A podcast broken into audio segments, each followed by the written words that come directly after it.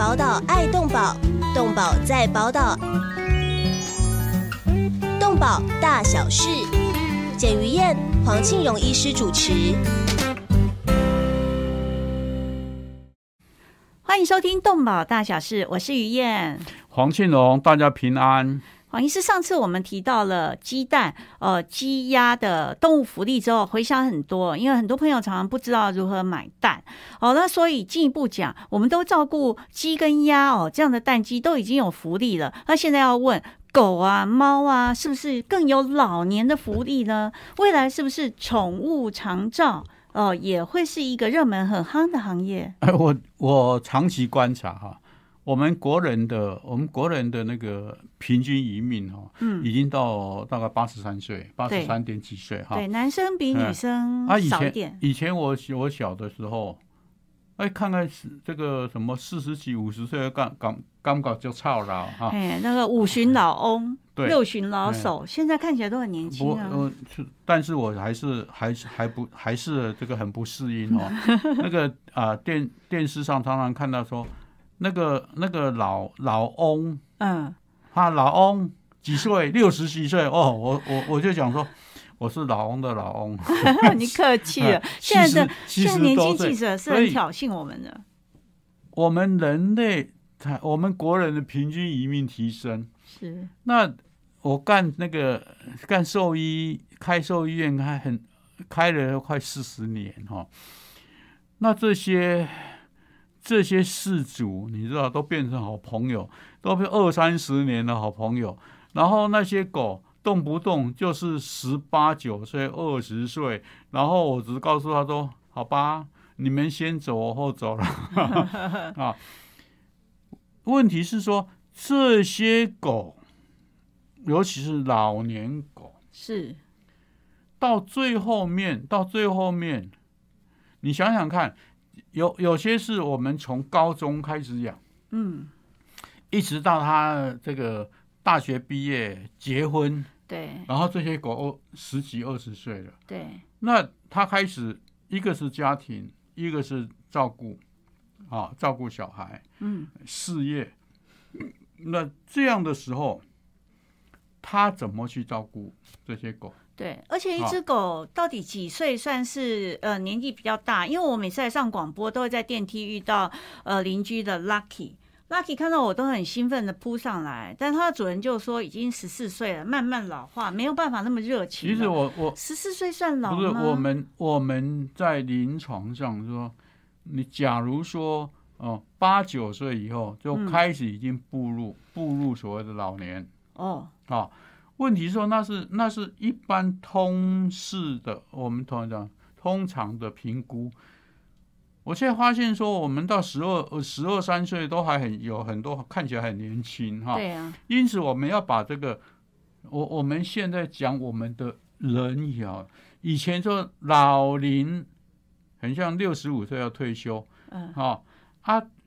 你不觉得六十五岁以后还很很很猛吗？是啊，现在六十五岁才开始。尤其是一个是，呃，你这个体力，嗯，第二个社会经验，对，哈，都还很猛。那你要让他退休，说老实很可惜哈。啊，不退休，年轻人上，这是一个也是一个问题啊。是啊，我们不要差，就是。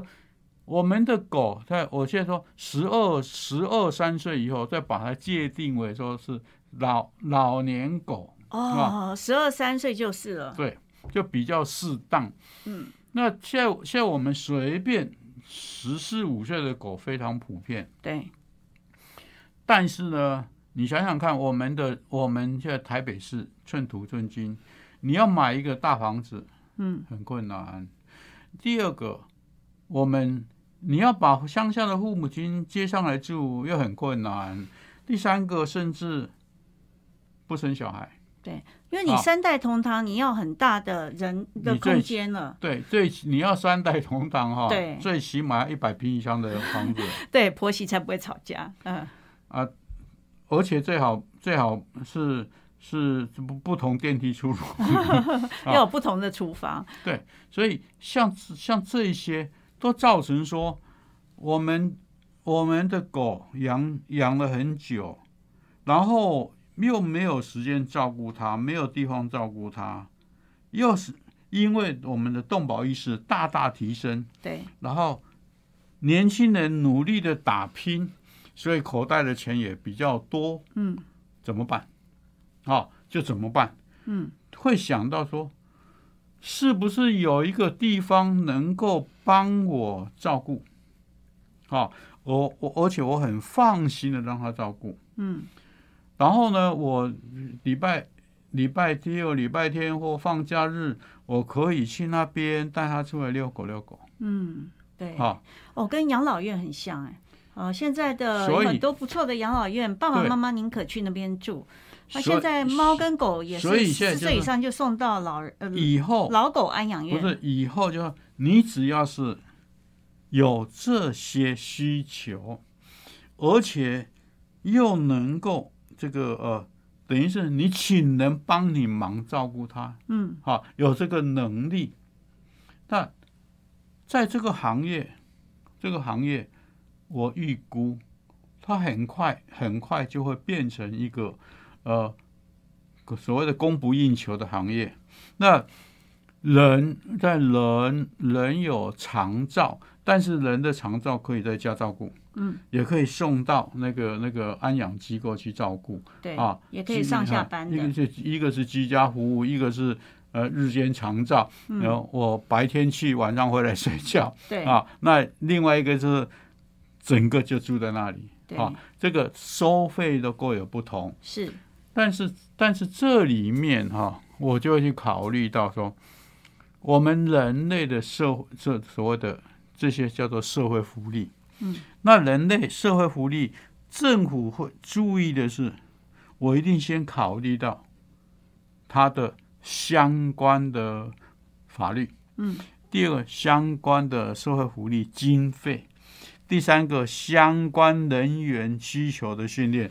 比如说，我曾经问过问过哦，有一个是有一个护士长，我请问你啊，我们现在现在人的。长照够不够条件呢？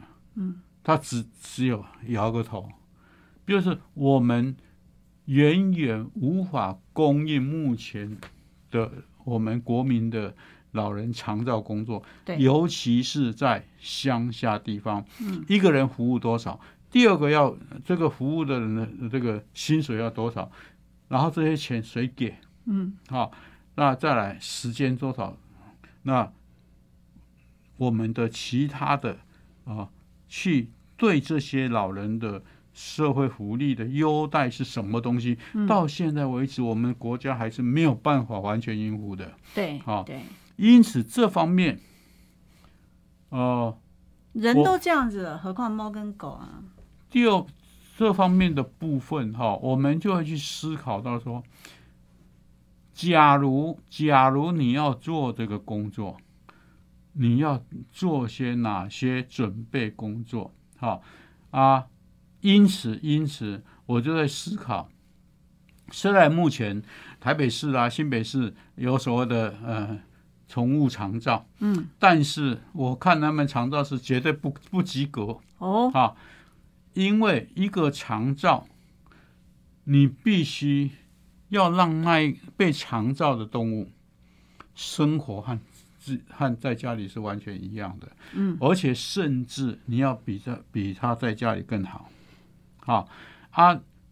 我们过去所谓强照是说，你放到我这边，我帮你照顾，那个照顾可能就是关在笼子里面，虽然可能笼子大一点，啊，事实上，我我为了这个我去思考，呃，我在这些年来，我基本上是。每年都在到好几个县市去做所谓的宠物呃特定宠物业者的这个评鉴工作，嗯，好，那我看政府所颁布的特定宠物业，它特定宠物业包括什么？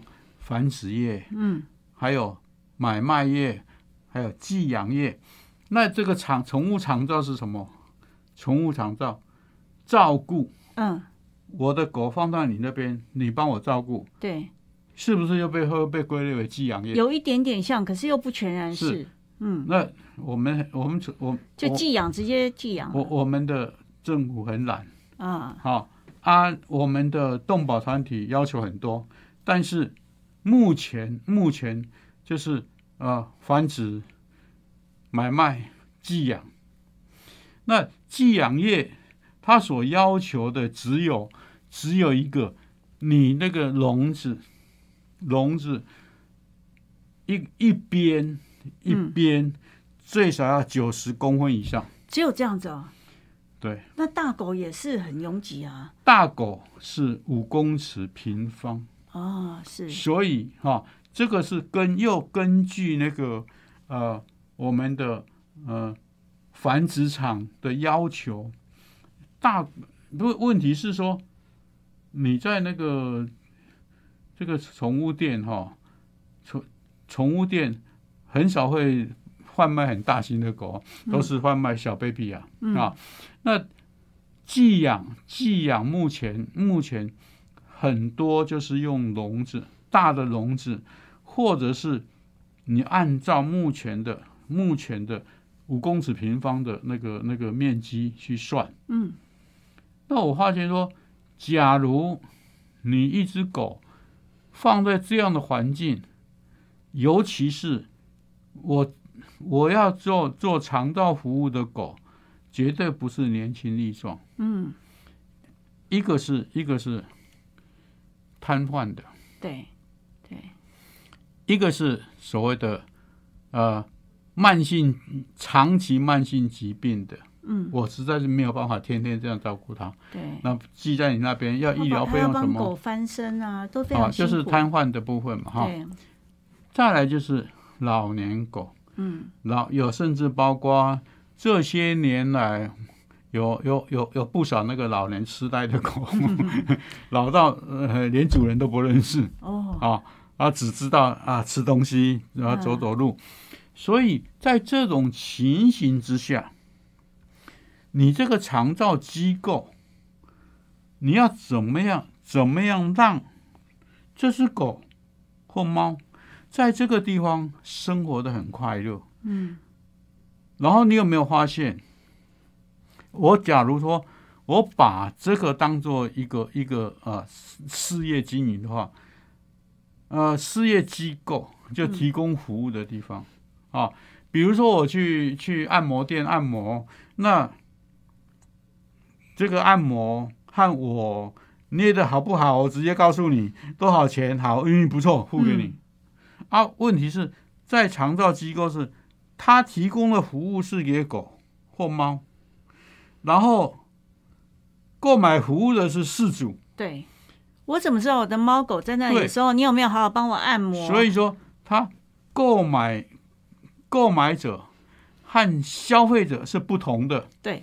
然后提供，然后提供服务的，不止不只要满足消费者，还要满足购买者的心理，嗯，哦，那所以你的肠道机构要不要让他一去看说，嗯，好舒服，嗯，啊，很不错。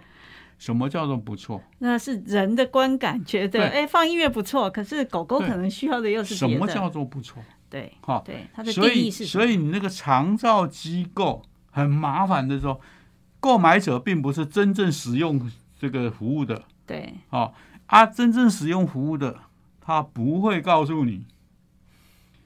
那我们提供服务的、提供贩卖服务的机构呢？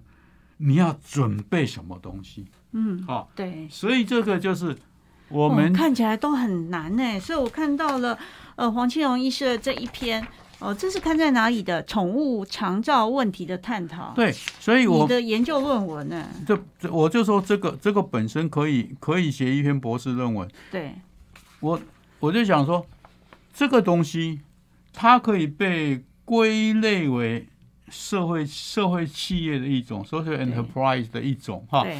因为它第一个提供了社会的社会的需求，嗯，好解决我们一般市主的社社社会问题。第二个，他又必须要去思考，我要怎么样利用商业手段去赚一些一些经费，才能维持。对，那第三个还要还要这个怕那个不良不良事主。把它丢掉，对，很容易啊，就遗弃了。因为本来说一周去看一次啊，遛遛狗，结果一个月才去一次。有时候连老人院里面老人也面临这个情况。哦，我们今天讲的是非常夯的，未来一定会在台湾很热门的宠住宠物长照行业，不要走开哦，马上回来。动物保护工作不仅仅只是关心流浪猫狗而已，而是包括了在天空飞的、地上走的、水中游的各种动物。在专业化时代。从事任何一种物种的保育工作，都需要专业的人才与大量的物资，长期的投入才能显示出成效。成立一甲子的社团法人中华民国保护动物协会，所秉持的宗旨是公平、公正、公开、透明、公益，对所有善款都善尽了管理与运用的责任。为了让协会发挥更大的功效，继续为社会做更多的事，急需要社会各界大力支持。捐款专户：社团法人中华民国保护动物协会，划拨账号零一二九六六六五，或拨打捐款专线零二二七零四零八零九零二二七零四零八零九。欢迎回到动保大小事，我是于燕，我是黄庆荣，大家好。医师刚刚讲到宠物的长照，让我想到就是有三个老人在老人院聊天啊，他们就聊天的时候，第一个老人就说：“哦，这个我有一个儿子哦。”那第二个老老人说：“我有一个儿子，也有一个女儿。”第三个老人说：“哦，我没有儿子，没有女儿哦，但是我的孙子。”会来看我，你们那两个都不会来看我哦，都不会来看他啊啊！但是接下来，呃，这个另外一个老人就跟他说了：“你那个孙子有什么用呢？哦，我儿子当的是议员哦哦。”他说：“儿子虽然不会来看我，但是大家都怕议员哦，所以他们都不会背地里修理我。”哎，这个讲法就是老人院里面。互相，大家虽然付了钱，可是人家马修多少吧，他会看说你儿子哦，能不能帮你伸冤？那听说老人院里面最担心的，都不是说呃这个有没有人来看，而是最担心那个会告状的小孩。好，这回过头来，老人院都这样了。宠物医院里面，还有宠物长照机构里面，哦，如果我们把一只即将垂老的、舍不得的心肝宝贝老狗，真的没有时间照顾，没有办法帮它翻身哦，处理尿尿便便，所以送去了宠物的长照机构，那未来它会不会在我没看到的时候被毒打、被欺负、被发没发生？我我有一个有有一个同学哈，他在呃台南开那个呃就是老人院。他说很麻烦，因为老人家他是真正享受服务的，但是他永远不满意。对对对。然后他每次他儿子媳妇来看他，就就抱怨一堆给他儿子媳妇听。然后他儿子媳妇听完以后，就到院长他们那个院院长室去抱怨给他听。对。说我我爸爸妈我爸爸或我妈妈讲了一堆。嗯。那这里面哈，我就说。还好我们动物有一个好处哈，嗯，不会告状，这是好处吗？但是，假如你你只要是够敏锐的话，你可以从动物的行为去体会出它在这边生活的好不好？是啊，第一个，所以我说我在我在文章里面我写到。啊，我们要除了啊住在这里面的动物，我们要注重它的动物福利，比如说呃营养、环境、身体健康啊，那然后的行为什么之类的哈。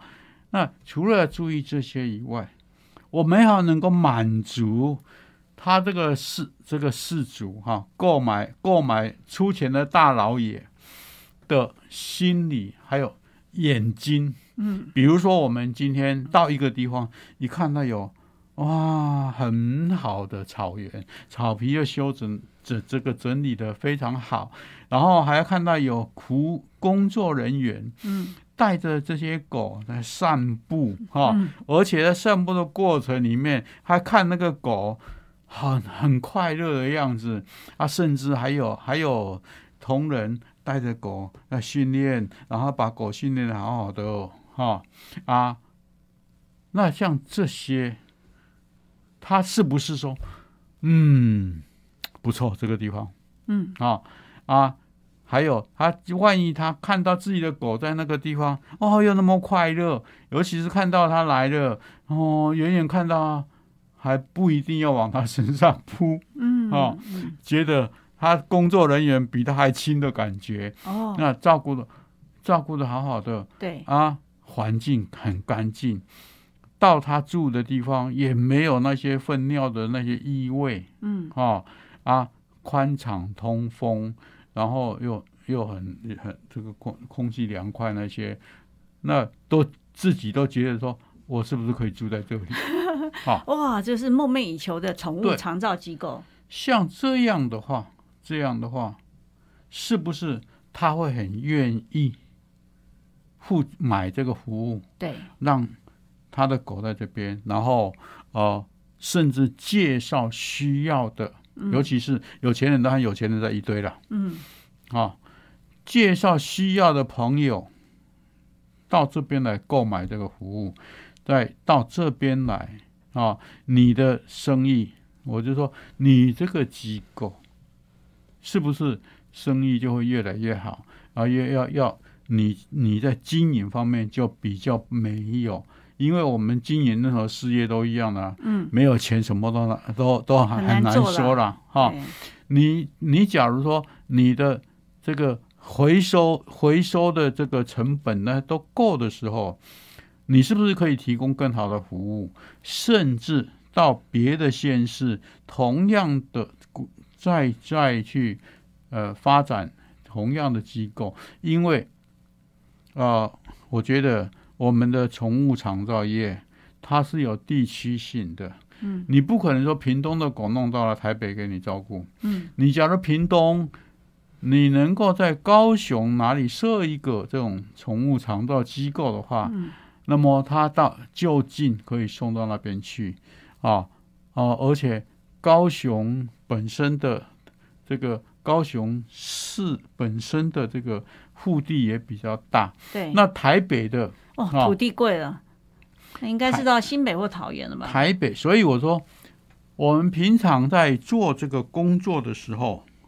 我们的一个是位置嗯，啊，所以我们蛋黄区、蛋白区 啊，所以这个这个不，呃金华地区有金华地区的好处啊，因为有钱人住在那边，然后位而且就近可以看到位置的。位置的问题哈、所以我们也讲求的，想要讲求说，你那个位置的选址很重要，你的选址一个交通要方便。嗯。你要交通方便，然后第二个呢，你要比如说我们在大台北地区，我可以找那个什么金山野柳，嗯但是我也可以找这个白鸡或者是三峡嗯，啊，两个地方的气候就不一样哦。对，有的地方有山，有的地方有海，对，各有好处不一样哦，哈。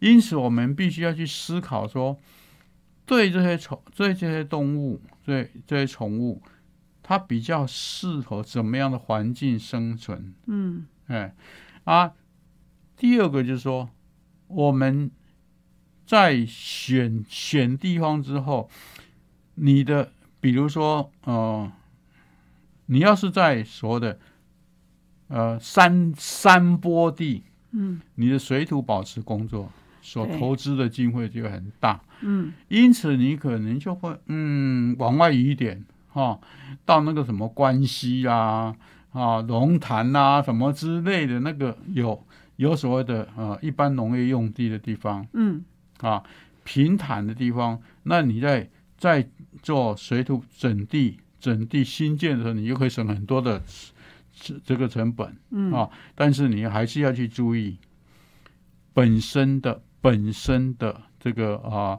交通要方便，对方便事主随时可以到。对，那再来就是你在那个地方，我常常说，呃，我其实我可以不用到你那边，但是我要是在网络上能够把所有讯息都可以收集。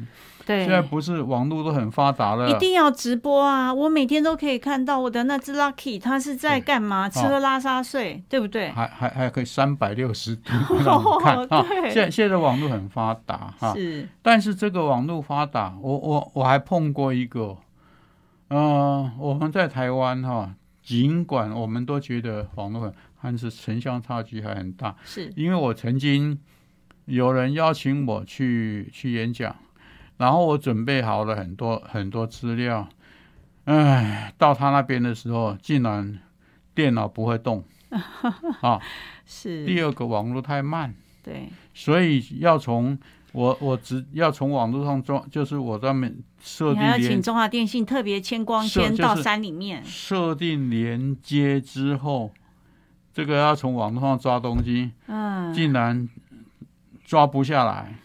啊，是，所所以像这些都是教教育我啊，所以不要用台北人的眼光看台湾各个地方，是啊，所以这个地方我们还是要在，我常常说，告诉同事说，我们在设计网路的时候要去注意，用最简单都能进入的方法，嗯，你不要想，你不要想说你现在的电脑怎么。多进步，那个没人理你，嗯啊，像我，我只要是想要进去啊，这个一下子进不了，我就跑掉了。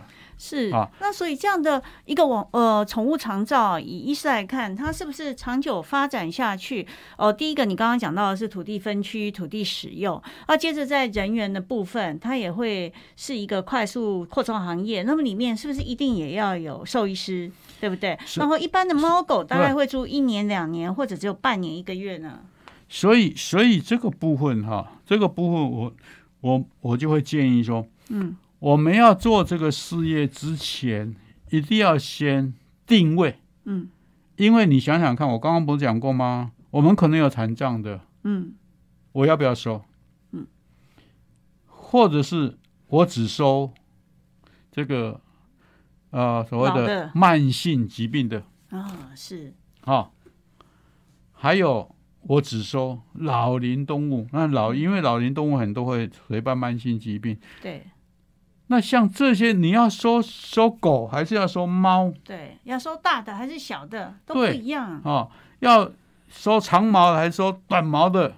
你因为这些都是你你在做定位的时候，你的考虑就会涉及到说。我投资什么样的设备？对，我要用什么样的人才啊？比如说，我我现在收的都是所谓的呃老龄动物，而且而且有所谓的慢性疾病的。嗯，那我的营养调制，我绝对不能用啊平常的饲料了。对，我可能就是要自己调制营养。嗯，啊，买原料调制营养，然后然后按照。每只不同的状况，给他，那要不要营养师？对对，兽医师是绝对跑不掉。嗯，那兽医师是不是只有兽医师？嗯，你要不要弄一个这个啊兽医院在那里？哇，那规格大了，你要 X 光哎，对不对？你还有各种的心血管的机我们的机器啊，我们可，所以我说。你要做什么？你要先定。我做我我常常讲，我们做任何事情要先定位。嗯，好，定位完以后，再依照你的定位去设计你的第一个所有作业流程，第二个所有的这个设建筑物的设备，嗯，或者是你的设施，嗯，啊，然后呢，你才能好去经营。对。不然的话，比如说，好，我要是我的地方设在深坑，嗯，那很简单，我有非常多东西可以不用，很多兽医的东西可以不用，因为我很快的就到台大，对对，啊，嗯，到到台大动物园去，是，就你看，你看你你定位好之后，嗯，你就依照你的定位去做这些设备，对，啊，设施，但是所有的事情。我同还是一样说，我要能够让那个购买的觉得好爽，不简单哎，现在那所以呃，一般在国外的经验，大概宠物都是呃会去住多久？会有人住一两年吗？还是哦？但是他一定是老了才去啊。对对，就是因为他不没有办法继续饲养，对，又舍不得把它丢掉，不舍不得安乐死。对，嗯啊，所以就愿意花钱去照顾，然后。我有空就去看，所以我你你还要设计一个。让那个事主可以住在那一两天。哇，我还附设 hotel，这个规格越来越大了哦。但但是我们回过头来看啊，其实台湾社会里面，像我们的动物园里面也非常多高龄的动物，还有很多，比方民间饲养机构的呃爱心妈妈的流浪狗、流浪猫那边也很多都是高龄的猫狗。那未来台湾社会面临这些同样都很高龄的宠物的问题，跟我们人也都高龄化的问题，那是不是这整个的需求会全面大？增呢？那像动物园里面，或是呃黄医师的中华民国动物保护协会，他是怎么做呢？我们先休息一下，进入广告，马上回来。动物保护工作不仅仅只是关心流浪猫狗而已，而是包括了在天空飞的、地上走的、水中游的各种动物。在专业化时代，从事任何一种物种的保育工作，都需要专业的人才与大量的物资，长期的投入，才能显示出成效。成立一甲子的社团法人中华民国保护动物协会所秉持的宗旨是公平、公正、公开、透明、公益，对所有善款都善尽了管理与运用的责任。为了让协会发挥更大的功效，继续为社会做更多的事，急需要社会各界大力支持，捐款专户社团法人中华民国保护动物协会。划拨账号零一二九六六六五，或拨打捐款专线零二二七零四零八零九零二二七零四零八零九。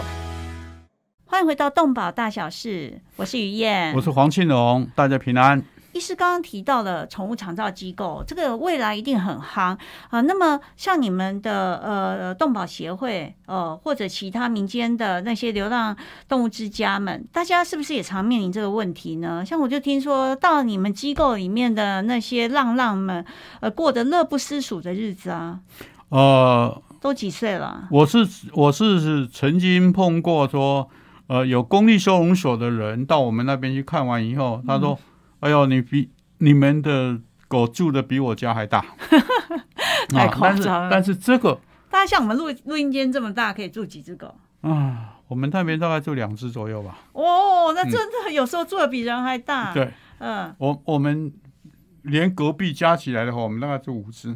哇，实在是太宽敞了。那有床睡吗？有，我们都每一个地方都有用用高架。还有用用那个高架架起来睡觉就往上，嗯，那谁决定说你呃露露你睡最 lucky 你睡？他们自己去排，嗯，那不要干涉，嗯，那自然现象不要干涉哈。那会不会有霸王出来？哦，会会，但但是有有架子有个好处哈，万一要打架的时候，那个呃，它可以往里面钻。哦。狗打架很好玩，嗯。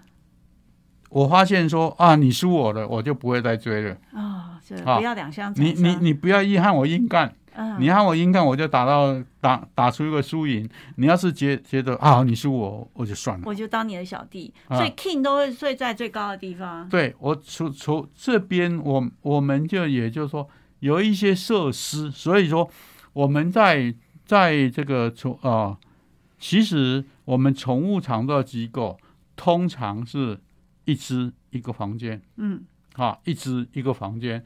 那以以我是，我们你说，呃，五公以国家的规定是五公尺平方，然后两公尺高，一一只大型狗，嗯，那同样的，我们以后宠物长照啊，其实会收的大概都是中小型狗，嗯，因此我们我们要注意说这个啊长宠物的。每一只狗的睡觉的空间，嗯，所以最好是独立房屋，嗯，套房，好，当然，呃，那每一个每一个每一个地方的，呃，一个是哈住的地方，一然后住的地方，因为狗有大小不同，所以它的睡觉的床有高低不同。嗯，我们要注意的是安全。嗯，啊，是，所以这个部分我们我们要设计。因此，在设施方面，那平常睡觉就归睡觉，但是每天。我们还是要让他出去外面晒太阳运动。是他需要社交生活吗？还是在运动生活？晒太阳运动过的的过程里面，我们就要去观察谁和谁比较好啊？那谁和谁看不顺眼？是。那么在放风的时候就要去注意了。嗯。谁和谁比较好的，我们同时可以同时放出去，让他们在。草皮上，啊晒太阳玩耍。嗯，那当然，你最初还是要人，我们的服务人员带他带着他，只要是安全，我们才能放。是啊，所以你的你的不管草皮的设备，或者是你住宿的设备，还有啊遮风避雨的设备啊，这些我们都要按照天时地利的去设计。哇，实在要非常周到。你说这个吃的东西要营养师，那生病的东西有兽医师，或者临近有大的医院。好，那么最重要的就是睡的地方还有高高低低的落差。走出去的时候还要能够晒到太阳，找草皮可以可以玩耍。所以，所以我就说，我们很重要的说，当我们看这个是购买服务的人，一看到哦，好漂亮的草皮，绿草如茵。好的草皮，然后还要看到，哎，这些狗在那边好悠哉悠哉的，这这这个在那边躺着晒太阳、打滚，或者是有人带着哈啊，它也很高兴的和人接近。嗯，那它是心情是不是很好？而且觉得哦，放在这里真好。对，但是多数老的狗狗和猫不是都一直在睡觉而已吗？对啊，你还是要让它们出来运动啊。嗯，哎。你不要以为说他在睡觉，那睡觉是说平常没事干睡觉，但是你要是能够这个让他愿意出来外面活动活动哈啊，那他也会很喜欢的，很喜欢跟着你到外面活动。是，所以这个这个都是我们我们在设计的过程里面必须要放进去的元素。对，那其实我觉得更重要的是什么？嗯。因为我们像我们巴黎保育场啊，一个很头痛的问题，老鼠，哦，蛇，嗯，对，这这人家是原住民啊，好，蚂蚁，像这些，你只要是有食物，就会有蚂蚁，对，就会有蟑螂、老鼠，就会有蟑螂、老鼠，所以，然后有老鼠，尤其是假如今天我们要是把把这个呃长照机构是设设置在所谓的呃比较乡乡村的地方，对，我保证会有蛇，对，啊，因为有老鼠，所以就会有蛇。因此，因此，怎么样去防止蛇鼠虫蚁？对，你也不能再用毒鼠药了，因为你养的是长照的老猫老狗，那也不要去设想说老猫啊。呃，现在的猫谁在捉老鼠，对不对？对，所以这这也真的是一大考验。所以在设计的时候，有些地方必须要密闭的空间。对啊，比如说用用铁柜什么啊，非或者是非常密闭的那个门，嗯，要隔绝的，呃，要冷，比如比如说要冷藏设施。对，那这些或者是把某些部分的。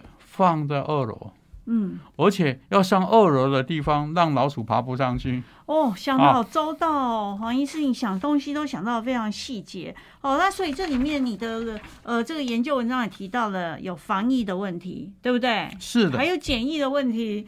哦，为什么？因为人家要放到你这边，第一个，你不知道这只狗健不健康。嗯。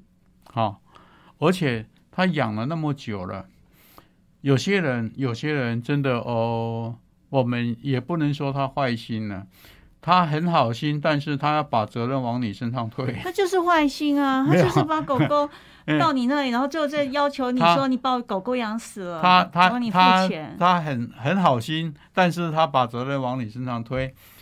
然后现在的狗除了针打预防针的那几个预防针之外，我们有非常多的血液疾病。嗯，我们尤其是这个呃，平常越不重视的。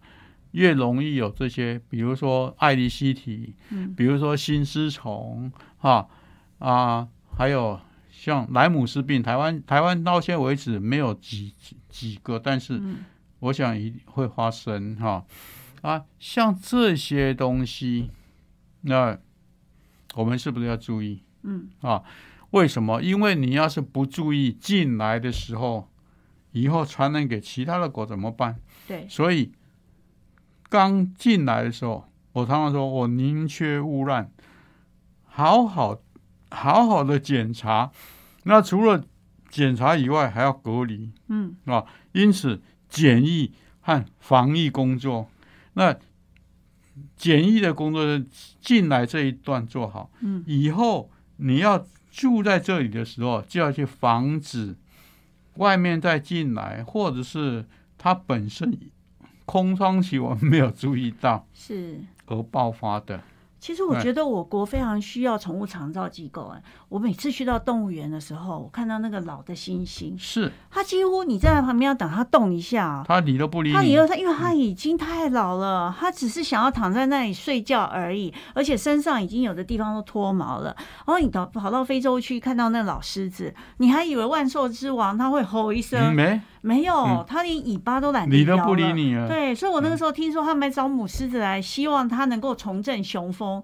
哦，那陶卡派提，我就觉得它应该先进到了安养机构去了。是的，所以像这样的动物园的或民间的，未来这个需求很大。啊主要是主要是我们的我们国人所养的狗，嗯，和猫年纪越来越大。是啊。我看过十九岁可以跳上跳下，然后那个主人就是一家很有名的餐厅，他就跟我说都是鲍鱼鱼翅哦，再把它水煮，不要太咸之后再喂。不是这里面还我说为什么我们国人的年纪会提升？嗯，就是我们营养好，对啊，营养好之外还加上这个一个是没有钱的人，嗯，但是他足够还有工作。嗯，因此他运动量很够，对对对，所以他除了这被太阳晒的看起来比较老以外，他身体健康状况非常好。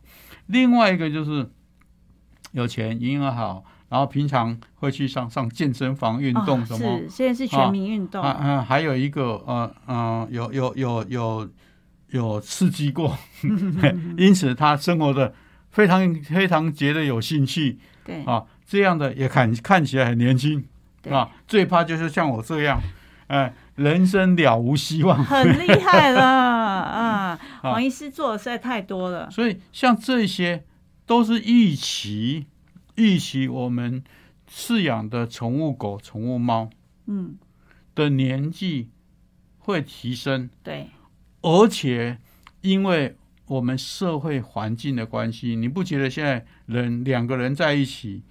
呃，坐在旁边还用用 line 在 在这个互相沟通吗？说今天晚上吃什么？对对对对对。老公在回他。哎啊，所以像这个都是因为我们的呃社社会形态转变，嗯，然后家庭形态转变，然后经济经济这个提升哈，而且社会供应的需求增加，需需求增加，再加上一再加上。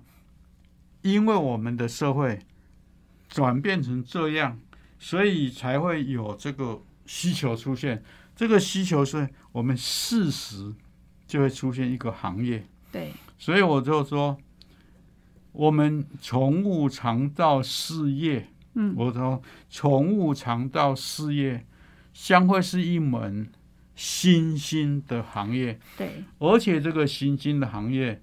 会随着我们的社会变迁，会越来越需求量越来越大。嗯，但是这里面，这里面我们明知道它的需求量大，那我们是不是要提前部署？对，啊，相关法令呢，或者是开始跟业者大家展开沟通。我们提前部署，业者是会有，因为赚钱生意绝对有人。现在宠物美容业多夯啊！对，现在大学的这种技术学院的美容科都已经一大堆了。对啊，所以这个部分，这个部分，我们的法律，说老实话，我就说我们，我我们。虽然是海岛国家，但是这个整个法律思维还是所谓的呃，大陆国家，大陆哎，大陆法系，大陆法系的这个思维都是叫你不要不要不要不要防弊重于心力。嗯，那我们应该着着重于说往心力的方向去思考。嗯，制定制定一些奖励，甚至包括。放宽限制，不然的话，我们光土地法规就绑死这个行业。嗯，好，啊，我们的这个动物保护法里面的特定宠物是特定宠物这个业的管理又不符需需求。嗯，真正完全不符需求。哈，你真正需要的，它完全没有列，啊，不需要的绑得死死的，啊。我就想，我我常常讲嘛，以前在我们这个动呃，我我们协会还没有纳入劳保劳基法管理的时候，我要求协会每年只要满一年就提拨一个月的那个那个退休准备金，嗯，给我们同仁，很有远见啊。然后百分之六十协会出，百分之四十他配合，对，那。这个比劳基法还好，嗯，比劳基法的退休怎么样？结果劳基法颁布之后，竟然那个主管机关说不行，我说好不行，我按照你劳基法。是，然后我把这个取消，结果我们同仁所得到的福利反而更少，嗯，好，对，那同样的，我们的很多很多法律，事实上是。有有有有那个什么动保团体啊，想什么就就什么，想什么就什么，没有一个真正从从所所谓的企业经营管理的立场去思考一个一个一番事业怎么怎么振兴，甚至包括还有人认为说我们要把宠物行业消灭掉，嗯，啊，那我我认为说这样这些法这些想法。嗯，都是都是我们必须要把它丢掉的。是，其实台湾社会哦，台湾人很有爱心，那可以想见未来的宠物。呃，这个呃，长照机构会非常的夯，那也希望现在每个部门或者民间单位，大家开始准备喽。呃，一个全新的时代即将展开。那如果您喜欢我们的动保大小事，不要忘了订阅、按赞，而且一定要分享哦。不止在广播听得到，我们在 Facebook、YouTube 还有 Podcast 的 KKBox 都有我们的频道。呃，我们一起努力哦。下一拜见，拜拜。